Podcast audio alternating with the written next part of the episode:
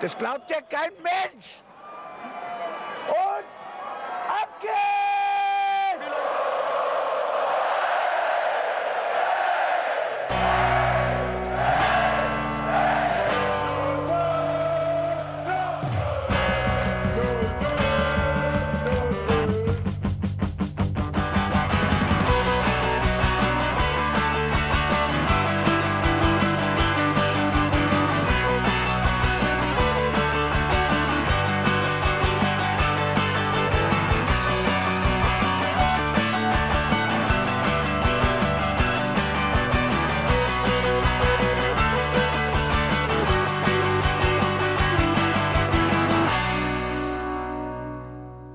Es ist Montagabend im wunderschönen sonnigen Mainz und hier sind die Hinterhofsänger. Hier ist der Hinterhofsänger-Talk zum letzten Saisonspiel unserer 05er und ich freue mich, dass der Berz am Start ist.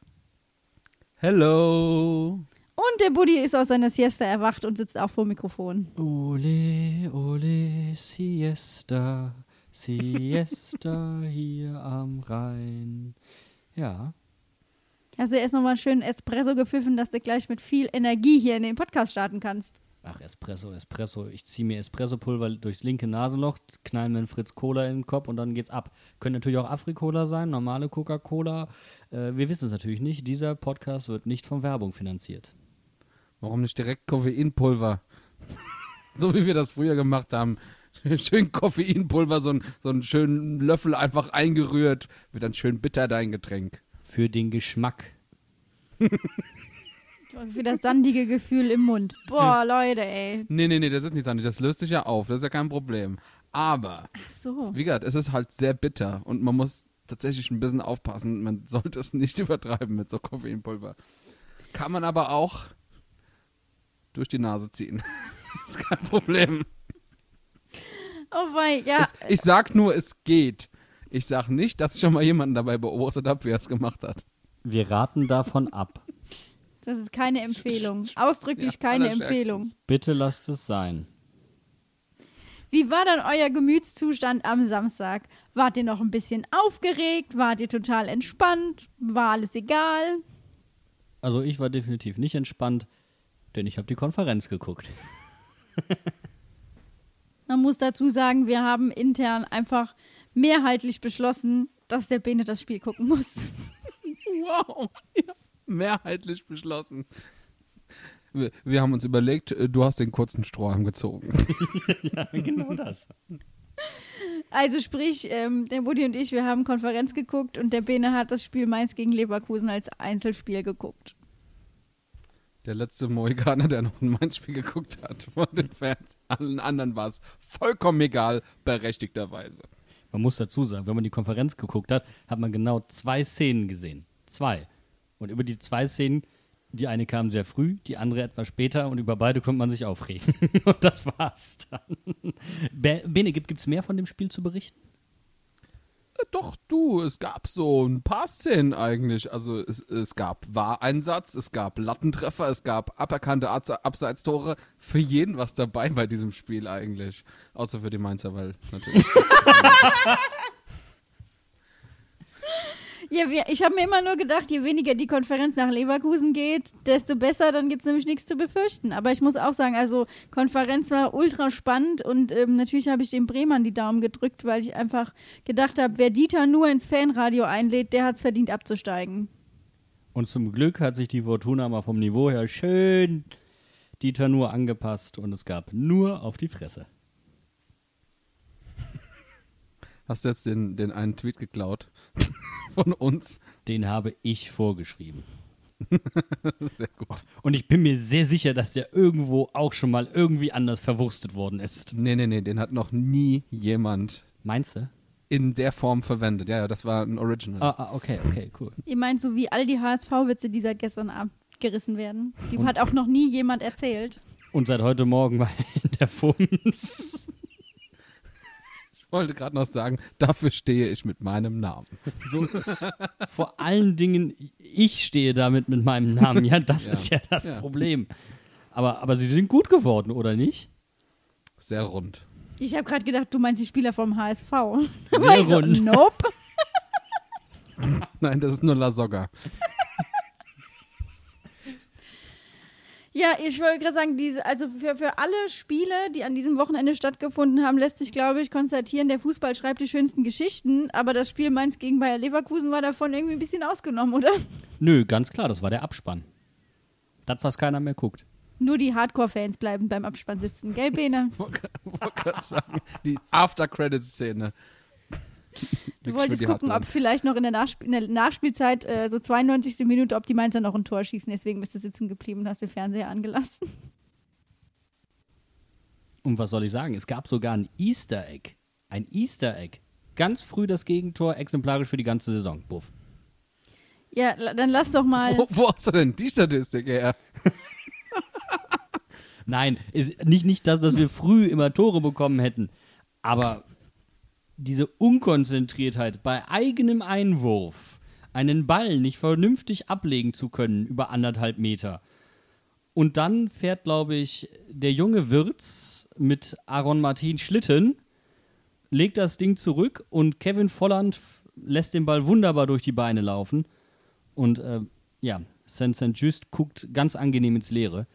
Aber was da außen war, bei diesem Einwurf, Freunde, Freunde, Freunde, Freunde, das, ah, Damit nimmst du mir quasi schon alle Wörter aus dem Mund, Buddy, denn ich wollte gerade fragen, wenn wir jetzt zum Spiel Mainz gegen Leverkusen kommen, letzter Spieltag der Saison, wie könnte man ein Spiel Mainz 05 mäßiger in der Saison 20, äh, 19, 20 beenden, als mit einem sehr frühen Gegentor? Bene, meinst du, das wäre noch irgendwie mehr. Mainziger gegangen? Ja, danach nicht mehr viel auf die Kette bringen. Toll. Wunderbar. Nee, also tatsächlich gab es ja äh, einige Leute, die äh, auf den Social Media Kanälen äh, gesagt haben, es fallen äh, äh, häufiger irgendwelche frühen Gegentore. Aber ich habe mir jetzt einfach mal die komplette Saison angeguckt und das stimmt eigentlich gar nicht. Es war nur gegen Augsburg und jetzt gegen Leverkusen, waren die einzigen Gegentore in den ersten fünf Minuten. Insgesamt haben wir zehn ersten Viertelstunde bekommen und das ist aber nichts im Vergleich zur letzten Viertelstunde. Also da haben wir 19 oder so Gegentore bekommen. Und wenn man mal die letzten Viertelstunden jeweils der Halbzeit zusammensieht, dann waren das 37 Gegentore und das sind 57 Prozent unserer Gegentore fallen in den letzten 15 Minuten der Halbzeit. Also eher spät als früh. ja, allerdings, also erstmal ein so frühes Gegentor zu bekommen, ist eigentlich selten. Davon zwei in einer Saison zu bekommen, ist schon etwas erwähnungsbedürftig. Aber wenn dann auch noch viele am Ende fallen, das sind genauso diese Spielabschnitte,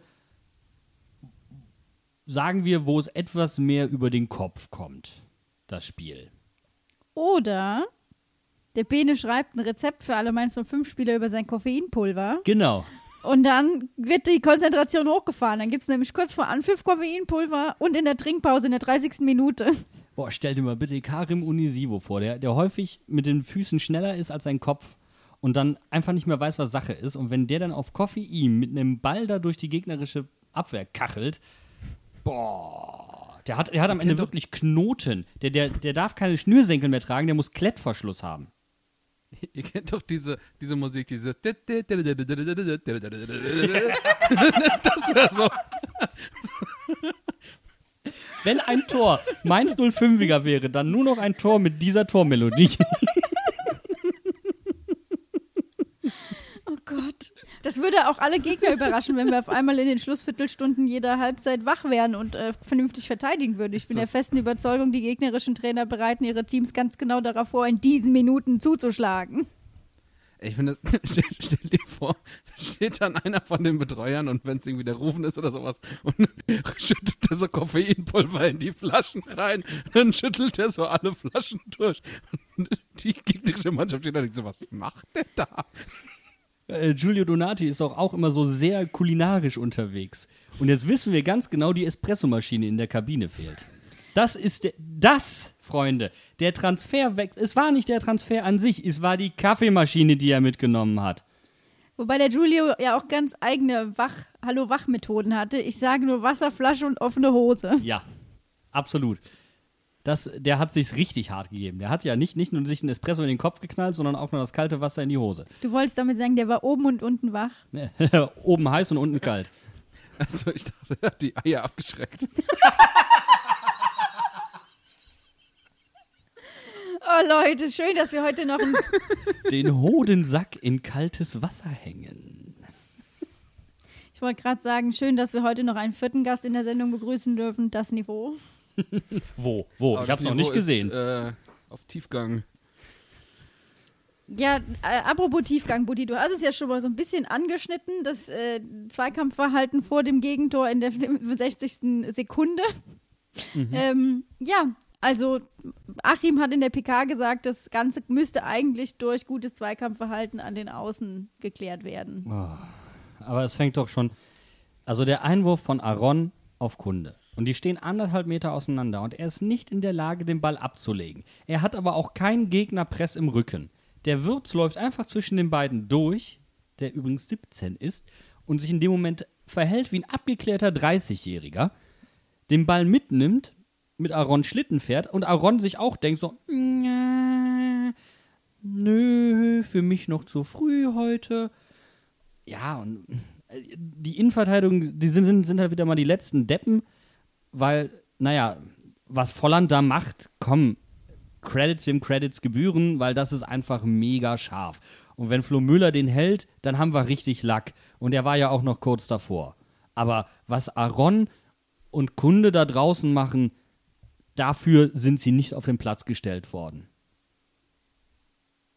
Ja, so ähnlich habe ich es eigentlich auch gesehen, dass ähm, im Grunde der Einwurf, keine Ahnung, kann man von mir aus so machen, aber der Pass zurück zu Aaron hat ihn halt so hart in Gefahr gebracht, dass im Grunde schon verloren war ab dem Zeitpunkt. Naja, aber wenn ich mich dann, ab dem Moment, probiere ich dann zumindest das Foul zu ziehen, weil von da ein Standard, scheißegal.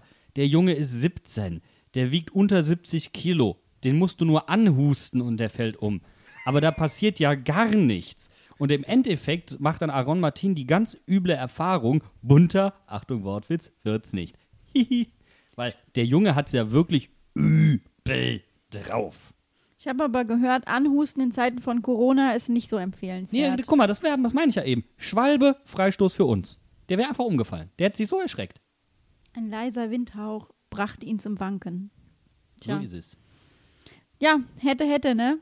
Hätten sie mal. Nee, haben sie nicht. Aber gut, da mussten wir ja mit leben. Ich meine, wir haben jetzt den Mythos quasi beseitigt, dass Mainz sich immer in den ersten paar Sekunden diese Saison ein Gegentor fängt. Haben wir in Leverkusen jetzt halt gekriegt. Ist dann eben so. Aber jetzt mal ganz im Ernst, Jungs. Waren unsere 05er denn gedanklich schon im Urlaub bei dem Spiel? Das war ja. Also, Bene, vielleicht nehme ich da was vorweg oder vielleicht siehst du das ganz anders, aber ähm, das, glaube ich, war ein bisschen dröge zu gucken, oder? In dem Moment, wo in Gladbach das Tor geschossen wurde, war ja auch von Leverkusen der Drang vielleicht nicht mehr ganz so groß. Ich sag's mal so, ich habe mich noch nie weniger für ein Fußballspiel interessiert. Ohne Fans, ohne Druck, dann hinterher bei beiden Mannschaften. Gut, es, es gab zwar ein paar schöne Torchancen, aber im Grunde, es war total ereignisarm. Die haben nicht sich verausgabt. Das war einfach so, jo, wir spielen das jetzt locker runter und also ob sie jetzt im Urlaub waren, muss ich ganz ehrlich sagen, würde ich jetzt nicht behaupten, aber das war auch keine Anstrengung. Ja, wenn du das mal vergleichst mit dem Spiel am Saisonende der vergangenen Saison, zum Beispiel gegen Hoffenheim, klar, wir konnten die Eintracht noch nach Europa schießen, aber das war jetzt für uns nicht wirklich wichtig. Und das war ein Feuerwerk. Da haben wir 2-0 zurückgelegen und haben nochmal richtig den Motor aufgedreht und aufheulen lassen. Da ist noch irgendwas anderes passiert. Also du hattest auch das Gefühl, die Jungs waren froh, dass diese Saison vorbei ist irgendwo. Und sind wir ehrlich, den Tabellenplatz, den wir jetzt haben, der ist mehr als schmeichelhaft im Endeffekt. Und wir brauchen uns die ganze Chose auch nicht schön lügen. Das war mit seit Martin Schmidt eine der grausamsten Saisons, die ich jemals bei Mainz 05 erlebt habe. Also gedanklich war auf jeden Fall einer im Urlaub, würde ich mal behaupten. Und zwar derjenige, der vergessen hat, die Pride-Kapitänsbinde in in, bei dem Zeug reinzupacken, die nämlich gefehlt hat.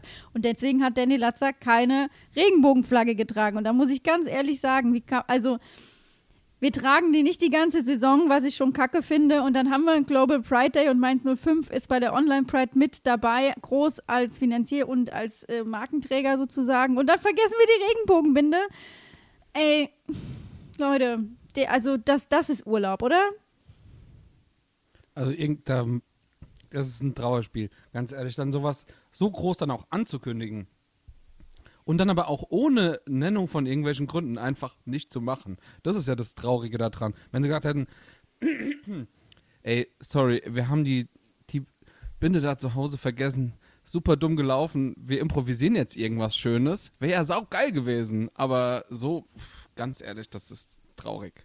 Man hätte ja zumindest einfach mal so die, die alten Fastnachtsstutzen sich um den Arm binden können. Das wäre bestimmt auch sehr, sehr witzig gewesen. Wäre schon mal wenigstens in die Richtung gegangen und auf jeden Fall ein Zeichen für Toleranz gewesen. Ja, von den Farben her hätte man mit Sicherheit auch im McDonalds gegenüber irgendwas zusammenstellen können. Mit Soßen oder was?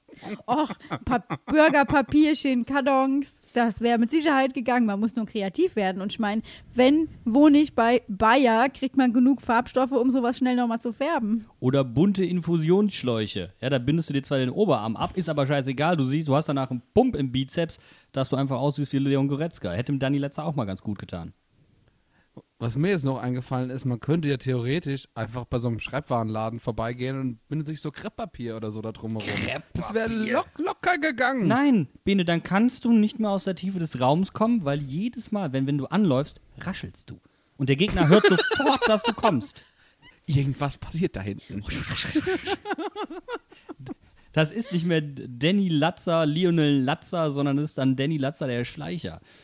Ja, Oder? aber du ka- kannst dir, eine- Entschuldigung, du kannst ja auch eine Socke kaufen und ma malst sie mit Buntstiften voll. Dann sieht es auch noch so Freestyle-mäßig aus. Fände ich auch geil. Aber das wäre dann wirklich ein Zeichen gewesen, so, wir haben zwar verkackt, aber richtig.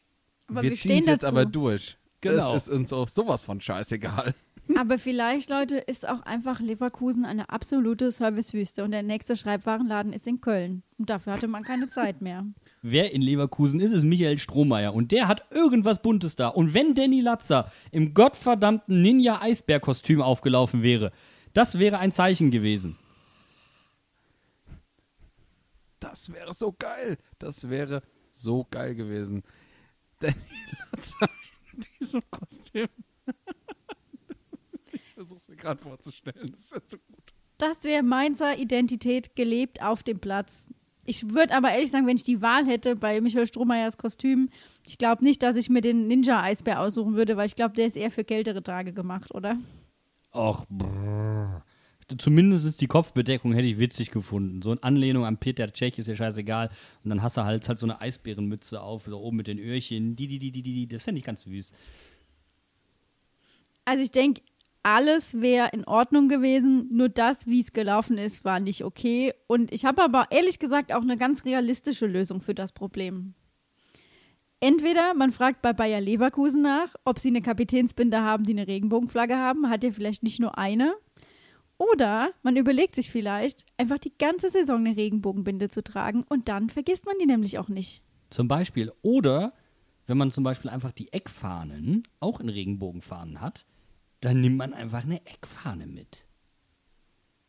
Du und meinst, irgendjemand, so und irgendjemand so? wird doch einen witzigen, einen witzigen Mundschutz dabei gehabt haben. Oder eine bunte Unterhose mit Dinos drauf oder so in verschiedenen Farben. Oder mit Einhörnern. Kann mir keiner erzählen, dass es dieses Stück Stöffchen da nicht in der Kabine gab. Gerade wo, wo, die, wo die Zeiten so stoffreich sind. Ja, da wird es was gegeben haben. Also ihr seht schon, Leute, es gibt genug Möglichkeiten, wie man das hätte besser machen können. Aber einfach zu sagen, sorry, haben wir vergessen, das, das zeugt für mich aber auch von so einer absoluten nicht egal Mentalität, aber es war offensichtlich nicht wichtig genug, um dran zu denken. Ja, wir waren halt nicht in der Lage, von Anfang an Stoff zu geben. Ich hätte jetzt eher Wow. gesagt, es ist nicht im Leitbild verankert und das Leitbild ist noch nicht veröffentlicht, deswegen war das, äh, war das noch nicht klar und Ah, stand noch nicht auf der nein, Checkliste. Quatsch, Quatsch, Quatsch. Also das, nein, aber ich finde schon, man hätte irgendwas machen müssen oder zumindest sagen müssen, Leute, ey, shit happens, ist echt blöd gelaufen. Oder noch cooler, wenn, wenn du hinterher irgendwie interviewt wirst und dann sagst, so, äh, ist total dumm gelaufen, wir haben die Kapitänsbinde leider vergessen und möchten es an dieser Stelle aber nochmal erwähnen, dass es uns wichtig ist. Weil es war ein wichtiger Tag und wenn du schon an diesem Tag nichts anderes zu tun hast, nach 65 Sekunden nicht mal auf dem Platz stehen musst, könntest du ja vielleicht ein Statement hinterher abgeben. Genau, das ist, finde ich, finde ich nämlich auch super lustig, dass man einfach darüber nichts gehört hat. Es wurde einfach totgeschwiegen.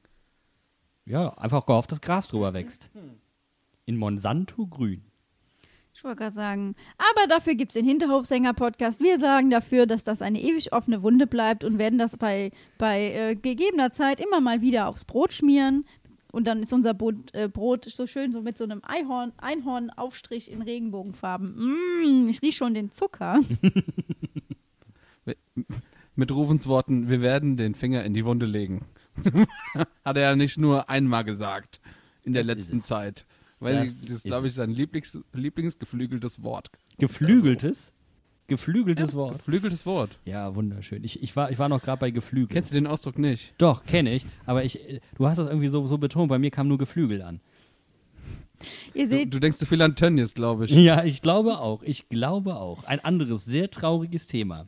also wenn man wissen will, wie egal das Spiel Mainz gegen Leverkusen war, dann sollte man sich die letzten fünf Minuten anhören, ganz ehrlich. Wir sind Falls Sie in der vorgespult Spielbesprechung. Falls Sie vorgespult haben, spulen Sie zurück. Oder lieber nicht.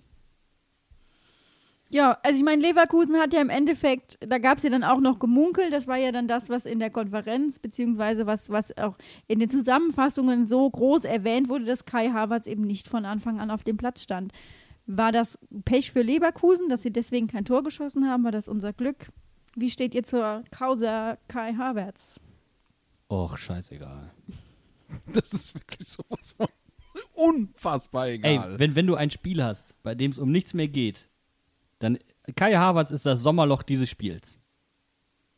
Aber so hat er nicht geguckt. Der hat erst noch mal ein bisschen den Flunsch gezogen. Ja, genau, der, der guckt wie sieben Tage Regenwetter. Aber er war absolut so das Herbeidichten einer Spannung, eines narratologischen Moments, irgendeines wichtigen Ereignisses. Und wenn er stellt, stell mir mal vor, der kommt rein. Okay, aber schießt ein Tor. das wäre ja wär krass gewesen. Das wäre richtig krass gewesen. Hui, hui, wow. hui. Und dabei gibt es ja eigentlich so eine gute Parallele, wenn du dir anguckst, du hast Johnny Burkhardt auf der einen Seite, der sich den Arsch aufreißt, du hast auf der anderen Seite den Leverkusener Youngster, wie heißt der, Wenz? Wird's. Wirtz. Ich wusste, es fängt mit W an und hört mit Z auf. Und da kannst du doch schon direkt was draus machen. Du hast zwei Youngster, die mega äh, performt haben äh, oder auch gut spielen. Das Spiel war auch von beiden gut. Ich meine, Johnny hat sich komplett zerfetzt, der musste ausgewechselt werden in der, in der 80. Minute oder sowas, weil er nicht mehr konnte. Also der, der hat Wadenkrämpfe gehabt, weil so hat der sich verausgabt. Und der hat ja auch eine äh, richtig geile Chance gehabt und eine mittelmäßig gute Chance. Dementsprechend kannst du da ja die Parallelen ziehen. Und das verstehe ich halt nicht, warum man dann ah, über Harvard, Harvard, Harvard. Fuckt mich ab. Okay, Bene, ich hätte besser die Frage gestellt, wäre nicht die, wäre nicht die Youngster-Story des Tages, wird's gegen Johnny gewesen, aber nein, ich musste mich allen anderen anschließen und die Harvards-Frage stellen. Es tut mir leid. Die Haarfrage. Die Haarfrage. Sag mal, wie hältst du's mit Haar? Ja, äh, es ist alles so ein bisschen zäh, Leute. Also ich meine, das Spiel gibt halt auch wirklich nicht so viel her. Pff. Was So- ist, sollen beim wir Abseitstor wir über was ist beim Abseitstor von Mateta los, los? Mal ganz ehrlich, ist da, spielt da Karim zu spät den Ball ab? Steht Mateta im Abseits? Äh. Also für mich ist der Pass falsch. Der muss zu Quaison gehen und nicht zu Mateta. Nein. Meine, Ich glaub, wir- meine Meinung. Nein. Ich glaube, wir haben drei Theorien hier. Du sagst, der Pass hätte nach rechts gehen müssen. Ich sage, Karim hätte den Ball früher spielen müssen. Was sagt Buddy? Das ist relativ simpel. Also du hast eine, der entscheidende Zweikampf ist eigentlich der von Bender gegen Onisivo, den er gewinnt, den er gut gewinnt. Und dann ist der Weg aber nicht strikt genug ins Zentrum, so dass äh, Tar, der draußen Mateta verteidigt, früh, früher ins Zentrum gezwungen wird, so dass er den Pass früher rausspielen kann. Quaison steht da unten vollkommen richtig, um eben den, den einen Spieler unten zu binden. Alles richtig. Da kannst du aber nicht hinspielen, weil der kommt nicht weit. Das Einzige, was du tun könntest, wäre den Steilpass gerade durch die Gasse spielen. Der ist aber viel risikobehafteter, als wenn du mehr Richtung Zentrum läufst und dann den Pass rausspielst zu, zu, ähm, zu Mateta. War alles richtig. Das Mateta da, Mateta wird ja langsamer und langsamer und lang, langsamer. Unisivo kann aber auch nicht früher spielen, weil Tar noch zu weit außen steht. Er kann erst dann diesen Pass nach außen spielen, wenn Tar effektiv das Zentrum verteidigt, also mit einem Tor, äh, Torschuss von Unisivo rechnen muss. Das hat vom Timing her sonst alles gepasst. Das heißt, das einzige Problem war hier der Laufweg von Unisivo. Und der ist dann vielleicht noch durch den, den, durch den Zweikampf, durch Bender etwas zu sehr beeinflusst gewesen. Aber ganz ehrlich, ich finde, Unisivo hätte viel krasser ähm, noch ins Zentrum ziehen dürfen. Und äh, dann wäre nämlich der Fall eingetreten, dass Quaison auch noch weiter nach außen läuft. Und dann hätte Tar nach unten laufen müssen und der Gegenspieler da auch nach unten laufen müssen. Oder er hätte stehen bleiben müssen, um das Zentrum zu, ähm, zu verteidigen. Das wäre der richtige Laufweg gewesen. Unisivo ist zu gerade draufgelaufen. Und dann, dann nimmst du dir halt wirklich die, die Möglichkeiten eines vernünftig getimten Passspiels. Die Laufwege sind angedeutet worden. Also entweder, also idealerweise, Quaison läuft noch ein Stück weiter nach unten außen, Unisivo zieht diagonal mit und Mateta läuft genau den Weg, den er läuft. Und dann hast du die Möglichkeit, entweder durch die Gasse gerade rauszuspielen auf Mateta, links rauszulegen auf Mateta, durch die Gasse nach rechts zu spielen zu Unisivo, äh, zu Quaison oder ganz rechts nach Quaison zu passen. Das, aber du hast dann am Ende nur noch diese eine Möglichkeit und die war dann zu spät. So, das heißt schlecht ausgespielte Überzahlsituation. Unkonzentriert auf gut Deutsch. Habt ihr das alle verstanden? Ich fühle mich wie im Cleans Camp. Männer, habt ihr das gehört mit der aktuellen Situation? Aha. Habt ihr es auch verstanden? Uh oh mein Gott, das war gerade so der Flashback. Wow. War, war es denn verständlich oder bin ich da jetzt zu sehr abgedriftet? Ja, alles gut. Ich fand's top. Das ist so die Stelle im Podcast, so. wenn man sich die wieder, wenn man sich die in der Rückschau anhört, da, da denkt man an das, was man vielleicht morgen noch einkaufen muss. Zucker. Koffeinhaltige Getränke. Ich wollte sagen, Koffeinpulver, damit ich es beim nächsten Mal auch verstehe und dir auch ganz gebannt zuhöre. Nein, danke, Buddy, für diese außerordentlich gute Analyse dieser Spielsituation. Das meine ich jetzt ernst. Du hältst hier die Qualität noch hoch. Koffeinpulver gibt es übrigens auch im handelsüblichen in der 1-Kilo-Packung auf Amazon. Sieht es nämlich, wie man das aus den Filmen kennt, wie so ein Päckchen Koks aus. Bene, jetzt ist aber mal gut. Ja, gut. Aber ey, ich meine, ganz im Ernst, wir sind auf Platz 13 der Fußball-Bundesliga in der Saison 1920. Hätten wir uns mehr erhofft? Weiß ich nicht. Aber meint ihr nicht, drei Punkte, äh, äh drei Punkte aus neun Spielen, äh, neun Punkte aus drei Spielen wäre ein bisschen zu viel des Guten gewesen? Genau. Drei Punkte aus neun Spielen wäre viel realistischer gewesen für diese Mannschaft. ich, ich finde ja, theoretisch gehst du ja äh, theoretisch noch, noch einen Schritt zu kurz. Du könntest ja auch sagen, ähm, zwölf Punkte aus fünf Spielen. Das wäre ja auch möglich gewesen, weil das Frankfurt-Spiel vorher das haben wir ja auch gewonnen. Das, aber ich glaube, das wäre wirklich dann ein bisschen zu viel des Guten gewesen. Hätten wir wieder zu viel Hoffnung für die nächste Saison geweckt, dann würden wir alle denken so, oh, voll in Form und dann spielst du wieder drei Spiele zum Start. Unentschieden oder so. Klassiker. Schmerzt es dich, Bene, dass wir deinen heißgeliebten Platz 15 verlassen haben? Ja, sehr. Ich hatte eigentlich ähm, von vornherein vorgesehen, dass wir den jetzt behalten, für immer. Aber das, auch das wurde mir nicht vergönnt. Also, das wurde dir nicht gegönnt. Es wurde dir vergönnt. Das, ah, es war mir nicht vergönnt. Genau. Aber Bene, es, es Flashback Germanistik Podcast. Ruhe jetzt. Der Budde ist fertig mit seinem Studium. Hier wird nicht mehr darüber gesprochen. Ich verbitte mir das ganz ausdrücklich. Aber Bene, es ist dir gegönnt, dass deine Theorie, wenn wir wollen, können wir nicht und wenn wir müssen, können wir, Bestand hat. Ja, it's a true fact. das kennt jeder Student aus der Vorbereitungsphase. Man könnte viel früher mit dem Lernen anfangen. Tun wir aber nicht. Wenn wir müssen, können wir. So ist das nun mal. Aber da Direkt muss man aus dem Leben gegriffen. Ja. Und das soll kein Identifikationspotenzial in sich bürgen? Leute! du meinst, Mainz 05 ist der Prokrastinationsverein? Hä? Ja. Wow, das ist so richtig. Das ist so richtig. Ja, das ist doch, das ist doch das, was Studenten tun, wenn ich jetzt mal Klischees bedienen darf, die ich selber mit Sicherheit gut ausfülle. Sobald ich keinen Druck habe, tue ich halt irgendwas anderes. Ich gucke an einem Wochenende die komplette Staffel Dark, die dritte, oder ähm, Top Chef oder Beverly, Housewives of Beverly Hills oder keine Ahnung, hör dir bei hör irgendwem beim Synthesizer komponieren zu. Aber in dem Moment, wo ich merke, ach Kacke, es ist ja bald Semesterende und die München Prüfungen stehen da an und ich habe in zwei Wochen äh, eine Prüfung über eine Vorlesung, wo ich mir in den letzten zwei Monaten die Vorlesung für hätte angucken müssen, auf, da fange ich auf einmal an zu zählen, wie viele Tage es noch sind und wie viele Vorlesungen ich mir pro Tag reinziehen muss. Oder man macht es einfach wie der Buddy. Man sitzt im Prüfungsraum aufgrund von Corona und wartet auf seine Prüfer. Die zwei Professoren kommen rein und man sagt, ah, da sind wir ja zu dritt, da können wir jetzt eine Runde Skat spielen. Kommt top an, lasst es sein. Hat mich mindestens einen Notenpunkt gekostet, bin ich mir ganz sicher. Wow. Die sind aber nicht so impressionable, deine Prüfer gewesen. Ja, die, haben- die haben einen ho höheren Humorstandard, glaube ich. Tja, Ich fand den sehr gut, Jan. Danke. Ich fand den sehr gut. Danke. wir spielen ja auch immer eigentlich heimlich Skat, während wir podcasten. Also ich, ich hatte ja eigentlich darauf abgezielt, da diese mündliche Prüfung ja 45 Minuten dauert, das anzugehen wie ein Podcast. Aber Dummgelaber kam da anscheinend nicht so gut an. Ach, du hast doch für heute auch schon deine Qualität bewiesen. Ganz ehrlich, Buddy. wollte gerade sagen, monologisieren kann er ja. Kassetten drücken, Kassetten drücken. Und das Ja. war übrigens eine der, der, der Kritiken, Herr Budde, man muss sich auch mal kurz fassen. Aber das hätte man mir ja auch sagen können.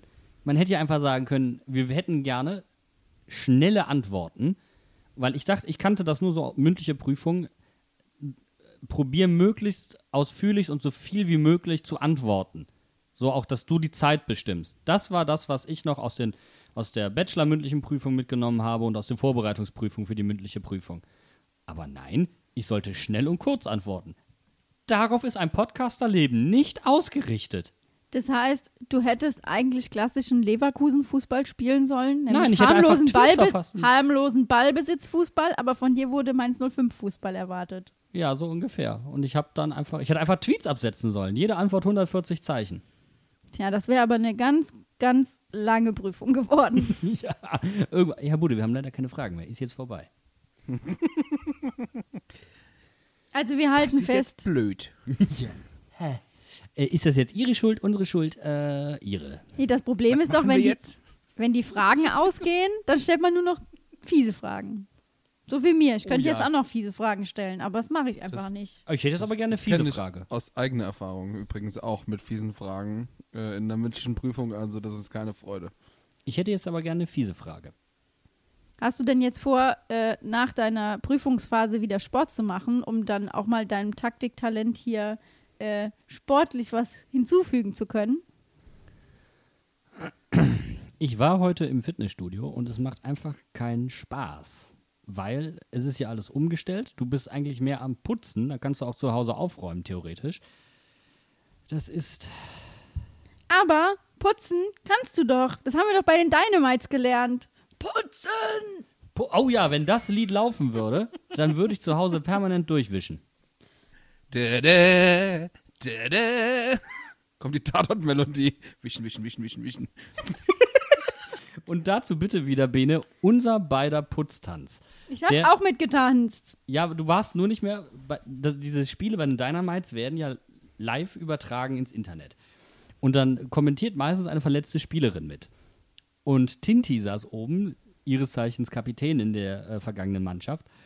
Und dann kam dieses Putzen-Lied und man sah Bene und mich in so einer Mischung aus ägyptischem Volks, Folklore, Tanz und LSD-Party-Trip so Putzbewegungen machen. Und das hat die Tinti so dermaßen rausgebracht, dass sie fast eine Ladung ins Mikrofon gespuckt hat. Und das ist auch richtig so. Ja. Putzen! Das ist, das ist mein spezielles Talent. Leute, die irgendwas sagen, ablenken. Ich bin auch immer ganz stolz drauf, wenn ich Leute, ähm, wenn sie gerade was trinken, zum Lachen bringe. Vorzugsweise und am liebsten mit Joghurt. Das macht dann richtig Spaß. So, wir haben jetzt, glaube ich, den Punkt erreicht, wo wir sagen, wir haben ausführlich und in aller Breite über das Spiel Leverkusen gegen Mainz in Leverkusen gesprochen. Und damit beschließen wir unsere Spielbesprechungen für diese Saison und driften jetzt ins Abseits, denn ich habe keine Lust mehr, mir zu überlegen, ob ich euch noch irgendwas zu dem Spiel fragen will, wenn ihr einfach nur irgendwelchen Bullshit labert. Kann ich verstehen. Das finde ich nicht in Ordnung und ich bin dafür, dass wir noch weitermachen. Aber ich werde wieder überstimmt. Aber Bene, du hattest doch auch tatsächlich äh, einen, einen Antragspunkt fürs Abseits. Du wolltest dich nochmal auf die Therapie-Couch legen, weil du etwas zu deinem Fußballkonsum sagen möchtest. Ach so, ja. Oh Gott. Habe ich schon wieder, wieder ganz vergessen, dass ich darüber reden wollte. Deswegen gehst du in diese Therapiesitzung. Ich als geflissentliche Psychotherapeutin schreibe mir sowas auf den Zettel, damit ich sie auf Brot schmieren kann, wenn es soweit ist. Das sind Sachen, die man so im, halbwachen Kopf irgendwann mal gesagt hat und dann werden sie jetzt wieder vorgekramt. So kenne ich das. Kannst du einfach nicht bringen. Wird immer mitgeschrieben. Komm, jetzt hau raus.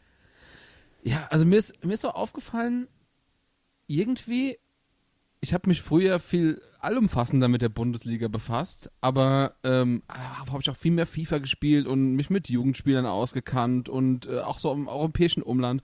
Aber seit je mehr ich mich mit Mainz an sich beschäftige und dem kompletten Verein und Mainz 05, desto weniger Ahnung habe ich überhaupt von der Bundesliga und ich konsumiere eigentlich nichts mehr an Bundesliga außer äh, dem ganz normalen Mainz 05 Spielen und dann mal so, wenn jetzt irgendwie Abstiegskampf ist, auch zweite Liga oder sowas. Ich gucke nichts mehr anderes außer Mainz-Spiele und ich habe auch eigentlich an nichts anderem mehr Interesse.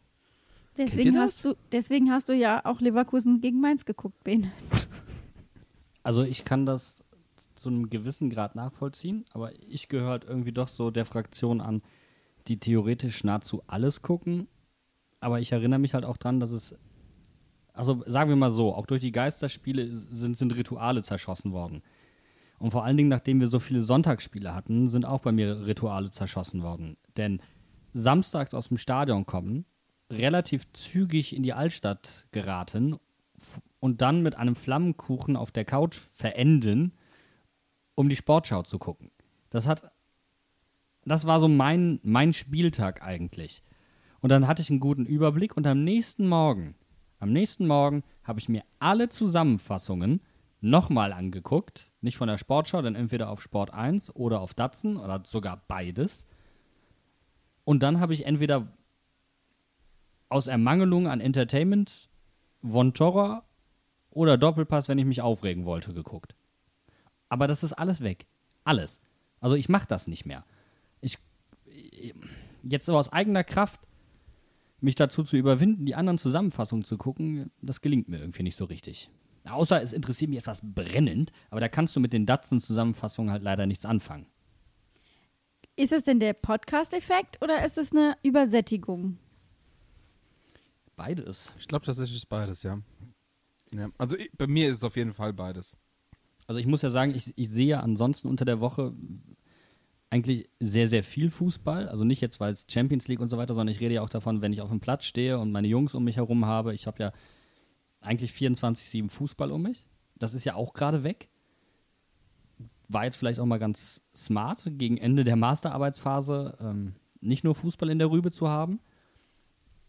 Aber ich vermisse es auch irgendwo ein Stück weit. Ich vermisse es schon ganz schön. Also vor allen Dingen selbst auf dem Platz zu stehen. Natürlich auch mal selbst vor die Murmel zu treten. Aber das ist mal wieder tolle Spiele zu gucken und die Spiele zu gucken, auch weil ich mich auf die Emotionen freue. Derbys zu gucken, weil ich Lust habe auf die Emotionen. Champions League-Spiele zu gucken, nicht weil sie ein Turnier sind, sondern weil die Fans da sind und weil ich weiß, was das dem jeweiligen Verein bedeutet. Weil dann vielleicht auch mal außerhalb, das war eins der letzten Spiele, das ich mir angeguckt habe und es war zum Glück direkt nach meiner Prüfung, gucke ich mir dann halt mal Chelsea gegen Man City an, um zu gucken, ob Jürgen die englische Meisterschaft holt. Hat er gemacht. Hat er gemacht. Aber ich komme jetzt trotzdem nochmal gerade auf einen Punkt zurück, bevor wir ähm, völlig zu Recht und in aller Ausführlichkeit über Jürgen Klopp sprechen. Ähm, die Corona-Krise hat Rituale zerschossen und da bin ich komplett bei dir. Also ja, mein, mein Fußballkonsum hat sich auch zunehmend auf Mainz 05 eingeschossen. Ähm, habe ich aber jetzt gar nicht so groß das Problem mit, muss ich ehrlich sagen. Also, dass ich nicht unbedingt weiß, wer der Trainer von Wolfsburg oder Düsseldorf ist oder von der TSG Hoffenheim. Muss ich jetzt einfach mal so sagen. Das sind halt so Informationen, die stopfe ich mir lieber mit anderen Infos voll. Ähm, ist vielleicht auch nicht ganz klug, das in einem Fußball-Podcast zu sagen, aber ist mir auch ehrlich gesagt egal. Äh, denn die Corona-Krise hat am Anfang mit Sicherheit auch dafür gesorgt, dass ich mich auf Fußball wieder gefreut habe, weil es endlich wieder losging. Aber je länger ich mir das jetzt angeguckt habe und ähm, desto mehr das jetzt auch tatsächlich in dieser ich sag's mal in Anführungszeichen, Meisterschaftsfeier von Bayern gegipfelt ist. Das war. Erstens kann ich mir das sowieso nicht angucken, weil im Endeffekt ist mir das total egal. Aber dass dann da Christian Seifert auf dem Rasen steht und da irgendwie so in so einer Rede versucht, irgendwie die Leute mitzunehmen und du denkst dir nur, es ist so egal. Es, es berührt niemanden. Mich, es berührt keinen, dass Bayern zum achten Mal Meister geworden ist. Und was du als DFL-Vorstand da noch zu labern hast, ey, kannst du dir echt sparen, sorry.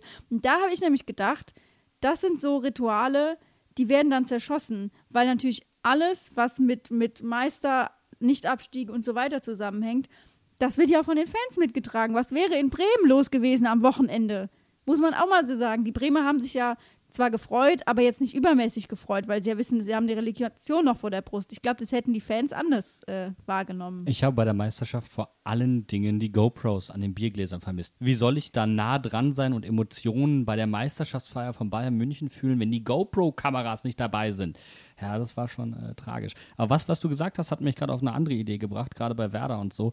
Ich glaube, dass, dass wir dann unbedingt auf Werder gucken wollten. Klar, wir, man sympathisiert auch so ein bisschen mit dem Verein war aber auch, dass, dass der Versuch, wieder Rituale entstehen zu lassen. Mit Sicherheit. Also, ich meine, was, was bleibt dir als Fan übrig? Offensichtlich läuft der Fußball, ohne dass du daran beteiligt bist. Und ich glaube, gerade das hast du jetzt ja auch gerade am letzten Wochenende super gesehen, ähm, dass du nämlich die ganzen vielen Fans hattest, die wahrscheinlich so dieses ganze, ganz alles internalisiert, alles runtergeschluckt, du bist nicht im Stadion, das passiert, das passiert und dann passiert was richtig Geiles für deinen Verein. So äh, wie jetzt in Stuttgart, so wie in Bielefeld, so wie ähm, traurigerweise in Dresden. Ja, gut, Dresden war nicht geil, aber was war denn der vierte Verein? Ist auch egal. Bremen, Bremen war auch. Dann war es sogar auch Bremen, ja. Ähm, und dann hast du dann halt doch wieder Leute, die auf die Straße gehen und die sich nicht an die Abstandsregeln halten und sowas. Und da merkst du, dass das, das komplette System, wie sich die DFL das ausgedacht hat, dann im Endeffekt doch nicht funktioniert. Und das finde ich so traurig, dass das, der Spielbetrieb hat super funktioniert. Und dann hast du aber äh, die ganze Zeit haben sich die Fans zurückgehalten und es waren immer nur kleine Gruppen, die sich getroffen haben. Und ähm, man hat nie irgendwie von Fanaufläufen oder so, jetzt mal abgesehen von so, keine Ahnung, in Köln oder so ein paar, ähm, gab es eigentlich keine großen negativen äh, Schlagzeilen. Und dann auf einmal, keine Ahnung, stehen da in Bielefeld 2000 Leute vorm Stadion oder sowas. Und in Dresden 5000 auf dem Marktplatz. Das finde ich einfach scheiße. Aber du merkst ja dann mal ganz klar, welchen Emotionswert eigentlich der Fußball im Leben der Fans ähm, innehat und wie groß dann der Drang ist, jetzt rauszugehen, natürlich auch im Zuge von Quarantäne und das kann ich auch irgendwo verstehen. Es ist aber momentan einfach nicht richtig, da brauchen wir jetzt auch nicht drüber reden. Aber ich würde gerne auf diesen Punkt ähm, des Emotionswerts im Leben von Fans zu sprechen kommen, weil ich glaube, das ist auch etwas, was ich vielleicht so ein Stück weit unterschätzt habe.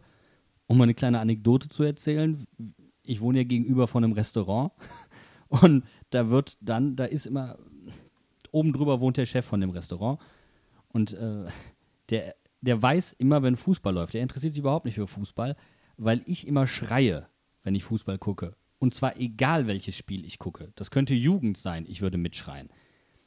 Und dann hat er mich gefragt, wa warum guckst du denn kein Fußball mehr? So, also ist gerade gar, also es läuft doch gerade wieder.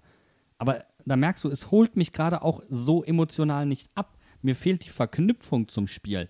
Ich kann mir das jetzt aus taktischen Gründen oder so angucken, aber der Emotionswert ist erstaunlich gering. Und ich glaube, dass das gleichzeitig, äh, gleichzeitig negative Gefühle fördert. Also es, es fehlt der Ausgleich zum Positiven. Weißt du, was ich meine? Und ich glaube, das ist dann auch der Grund, warum man dann in Dresden rausgeht und sagt, man möchte negative Gefühle teilen, weil man es sonst dann doch zu intensiv mit sich selbst ausmacht. Und genau da kommen wir nämlich zum Beispiel dahin, wie hat denn der Fußball für uns alle angefangen? Irgendwann ist man mal ins Stadion gegangen und dann hast du so eine Explosion von Emotionen, du hast ein Gemeinschaftsgefühl, du stehst da mit, keine Ahnung, 5000 anderen Leuten und feuerst einfach die Mannschaft an und dann hast du auch das, das Ganze im Kleinen. Ich meine, wir haben es jetzt selbst erlebt. Wir haben äh, das Spiel gegen Dortmund im 60s geguckt. Und allein schon dieses Gefühl, dich mit mehr Leuten gleichzeitig zu freuen, das ist so ein Gänsehautmoment gewesen. Abgesehen vom Spiel, das war eh ein Gänsehautspiel. Aber allein, dass du wieder mit anderen Leuten da sitzt und das Ganze so machst, das hat ganz viel damit zu tun, was der, was der Fußball bewirkt, äh, beziehungsweise was der Fußball für die Fans bedeutet, weil im Grunde geht es um, um die Gemeinschaft, auch um die Fans du gehst nicht nur um dahin, um die Mannschaft spielen zu sehen, sondern die Mannschaft ist ein Teil davon. Aber die Leute, die um dich rumstehen, die Community, mit der du da bist, das ist das Wichtige eigentlich. Das vielleicht komme ich, also für mich ist Fußball nicht nur die Community, das ist definitiv ein Teil davon. Und wenn ich Fußball gucke, möchte ich die, ich möchte die, die Spielszenen emotional von den Rängen interpretiert wissen. Weil okay, dann, das kann ich, damit kann ich leben, sehr gut, ja. Aber was, was, was für mich Fußball ausmacht, und vielleicht kommt da auch so ein bisschen meine, meine Werder-Affinität in letzter Zeit so ein bisschen raus, vielleicht erzähle ich die Geschichte mal kurz, weil es eigentlich eine sehr intime Geschichte ist, aber jetzt auch egal. Ähm, ganz, ganz schwere Phase für mich in meinem Leben vor ein paar, paar Jahren gehabt. Und ich wusste noch nicht, dass ich mit Angstattacken zu kämpfen hatte. Und das, das drückt sich meistens dadurch aus, dass, dass du denkst, du bist körperlich krank. Durch Herzrasen, schlechte Wahrnehmung und so weiter und so fort. Und ich war mit meinem Vater in Bremen und wir sind da entlang gegangen und waren am, am, am Weserufer und standen dann irgendwann am Weserstadion. Und da ist eine schöne große Wiese, wie ich sie mir auch hier am Rhein wünschen würde, zum Spaß haben. Und mein Vater hat sich da hingesetzt, hat ein Bierchen getrunken und da waren Kinder mit einem Plastikball, mit so einem öden, blöden, regenbuntfarbenen Plastikball. Und ich habe mich einfach dazugelegt, den hat noch eine Jacke gefehlt, die Jacke da hingelegt, dann hatten wir vier Jacken für zwei Tore und wir haben Fußball gespielt.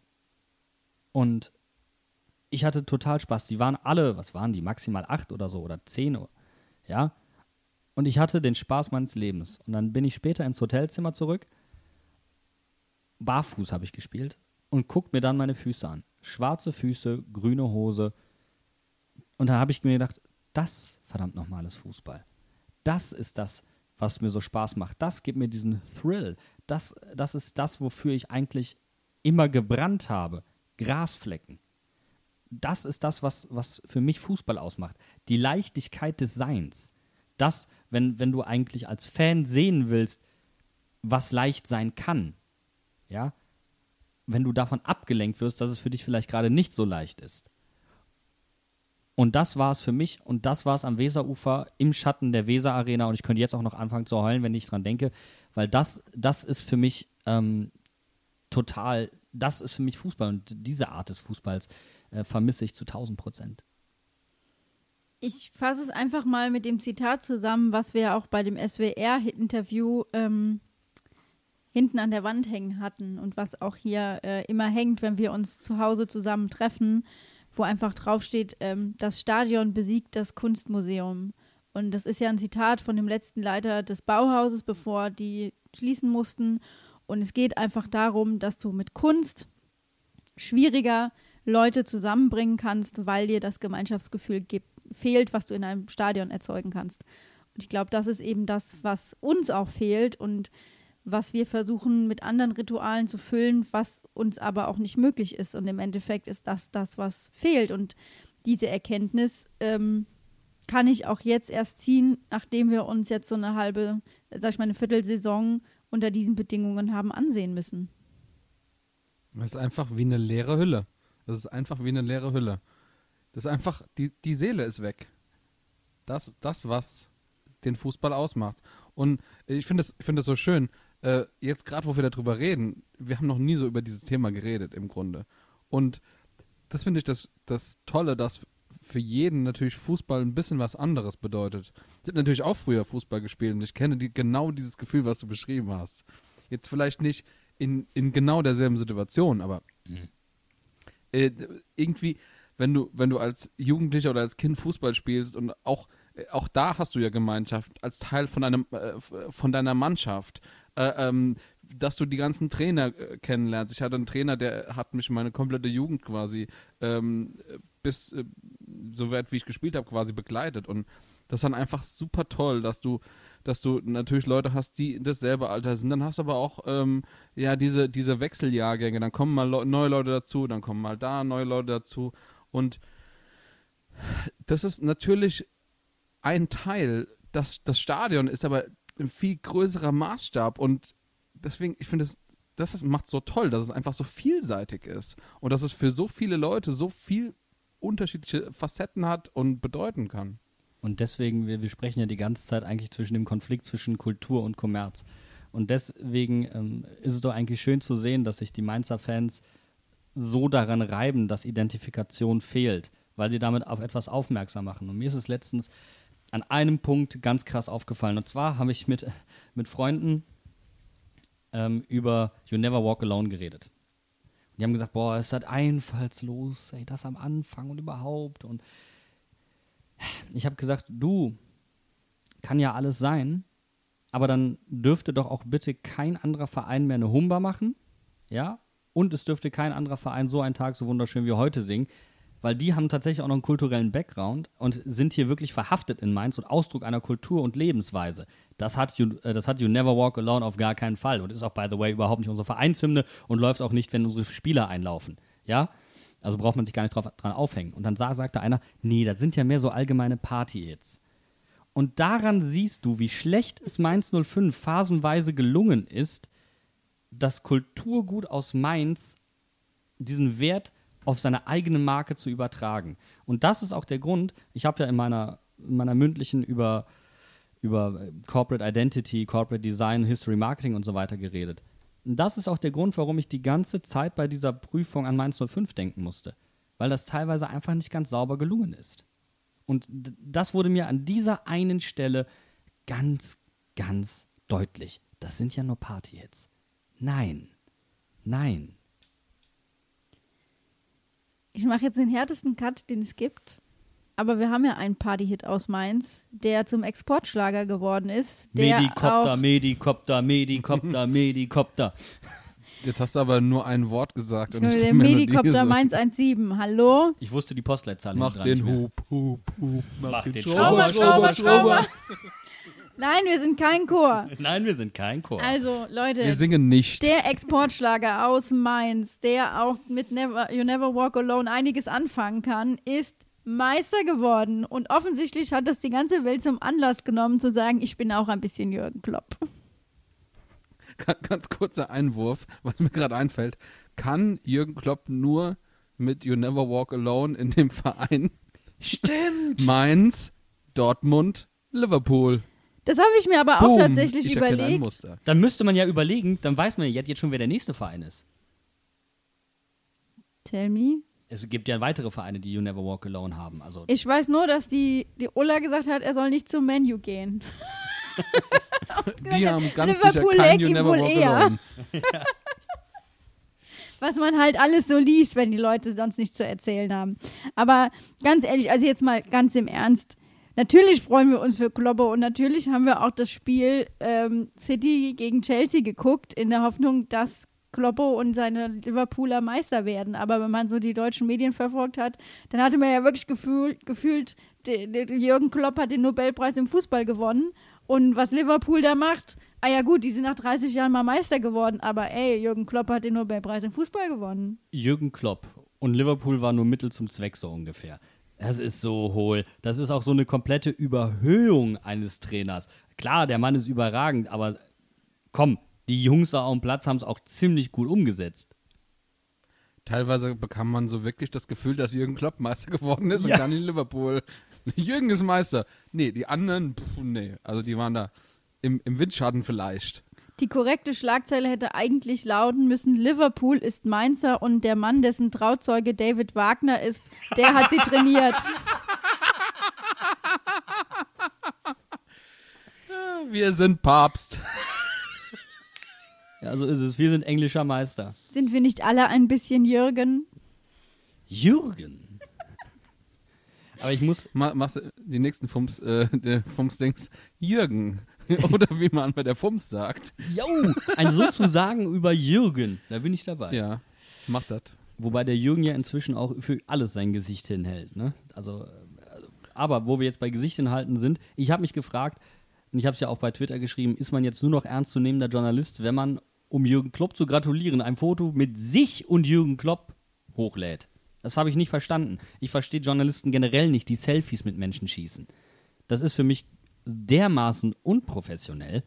Das, Aber ich bin doch auch erst ernstzunehmende, meinst du, fünf Journalistin, seit ich ein Selfie mit Bum Bum Babazap und mit Pommes, dem besten Freund von Sandro. Also seitdem würde ich mich als ernstzunehmende, meinst du, fünf Journalistin bezeichnen, ganz ehrlich. ja, Hm, Bene? Was hast du so für Selfies im Petto, die deine Teilnahme an diesem Podcast äh, sag ich mal, begründen. Und legitimieren mit uns. Also ich habe mal ein Selfie gemacht mit einem Typen, der John Cordoba auf dem Fastnachtsumzug getroffen hat.